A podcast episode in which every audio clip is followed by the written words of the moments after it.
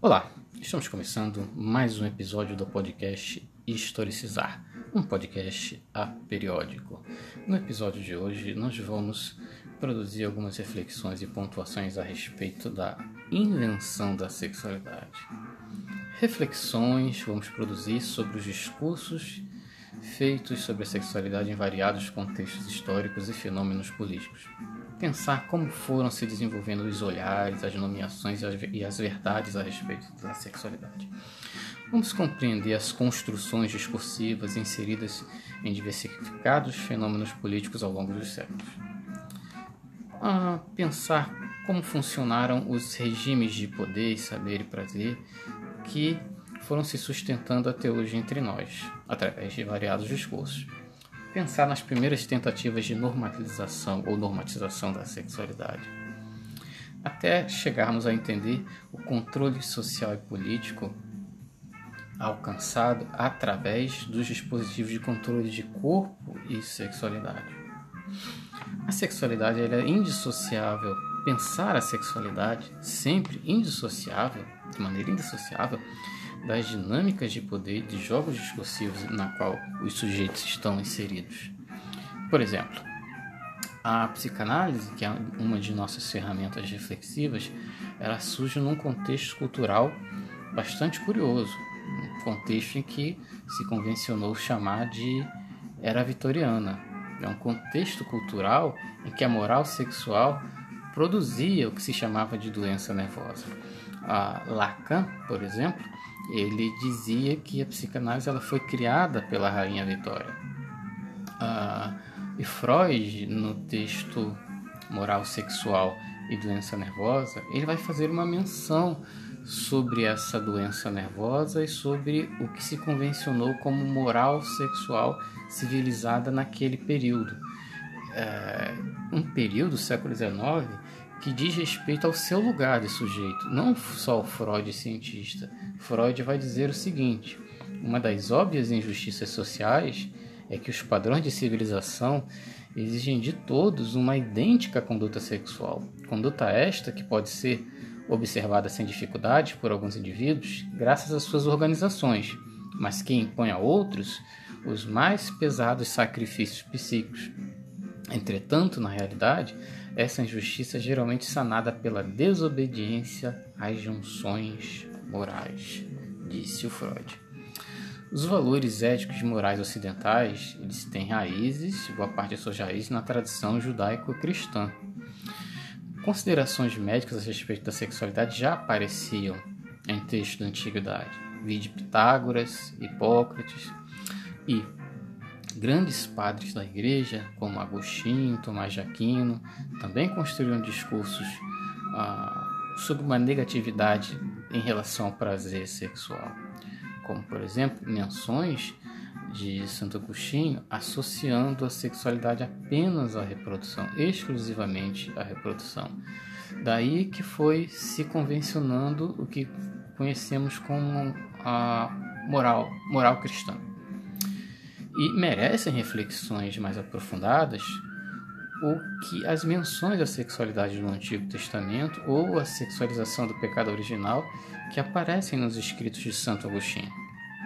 E essa sexualização do pecado e a criação da confissão farão com que a igreja crie discursos para controlar e intervir sobre a sexualidade de seus fiéis. Um exemplo, ah, em nossas observações históricas, podem ser encontrados nas imposições a partir do Concílio de Latrão. E vai ser no século XVII é, que vamos observar o nascimento de grandes proibições e valorização exclusiva da sexualidade adulta e matrimonial, maior rigor e vigilância do corpo, decência, repressão ao onanismo e de variados tabus. No século XVIII, nasce uma tecnologia do sexo através da pedagogia, da medicina, da economia. A sexualidade passa a ser um negócio de Estado. Dessa sociedade que se desenvolveu, uma sociedade burguesa, industrial, uh, não vai haver uma recusa, mas uma produção de discurso, um controle através do discurso sobre o sexo, a criação de uma verdade regulada Não exatamente controle com violência explícita, mas controle através do discurso. Michel Foucault, no livro História da Sexualidade, volume 1, sobre esse período, ele vai dizer o seguinte: a sociedade que se, que se desenvolveu no século XVIII, burguesa, capitalista industrial, não reagiu ao sexo como uma recusa em reconhecê-lo. Ao contrário, instaurou todo um aparelho para produzir discursos verdadeiros sobre ele. Não somente falou muito e forçou todo mundo a falar dele, como também empreendeu a formulação de sua verdade regulada como se suspeitasse nele um segredo capital, como se tivesse necessidade dessa reprodução de verdade. Daí é que surge, que a gente pode dizer, de uma invenção da sexualidade, uma invenção discursiva, como entendemos hoje. E no século XIX é que vai haver uma grande ruptura a partir do surgimento da psicanálise. Sigmund Freud, já em 1905, num texto chamado Três Ensaios sobre a Teoria da Sexualidade, que está no volume 7 da coleção Standard, né, Freud vai dizer o seguinte, que a pulsão ela não tem objeto fixo. Não existe o biologicamente programado na sexualidade do sujeito. A sexualidade do sujeito ela é contingente. O objeto sexual é contingente, não natural. A sexualidade do sujeito ela parte de uma constituição psíquica, de um percurso psíquico histórico e singular, uma historicização única desse sujeito. Né? Então a psicanálise ela não fala a respeito da sexualidade, ela não fala de instinto, ela fala de pulsão. A pulsão né, diz o elemento psíquico que define os destinos da pulsão. Diz aqui Joel Birman, ah, citando Freud no texto A Pulsão e Suas Vicissitudes, para tentar entender melhor o que é o, o conceito de pulsão. O conceito de pulsão nos aparece como um conceito limite entre o psíquico e o somático, como um representante psíquico das excitações, oriundas do interior do corpo, chegando ao psiquismo como uma medida de exigência de trabalho que é imposta ao psiquismo em consequência de sua ligação com o corporal. Então, já houve aí uma ruptura com o discurso é, meramente biológico a respeito do funcionamento da sexualidade do, dos sujeitos. Uh, não é possível é, falar de sexualidade sem uma abordagem psicológica. Né? No psíquico que, que estão os determinantes da sexualidade, seja qual for a configuração que ela vai assumir. Configuração aqui, a identidade do sexual do sujeito, né, os direcionamentos de seu desejo. E aí, cabe também pensar a pulsão diante do processo civilizatório.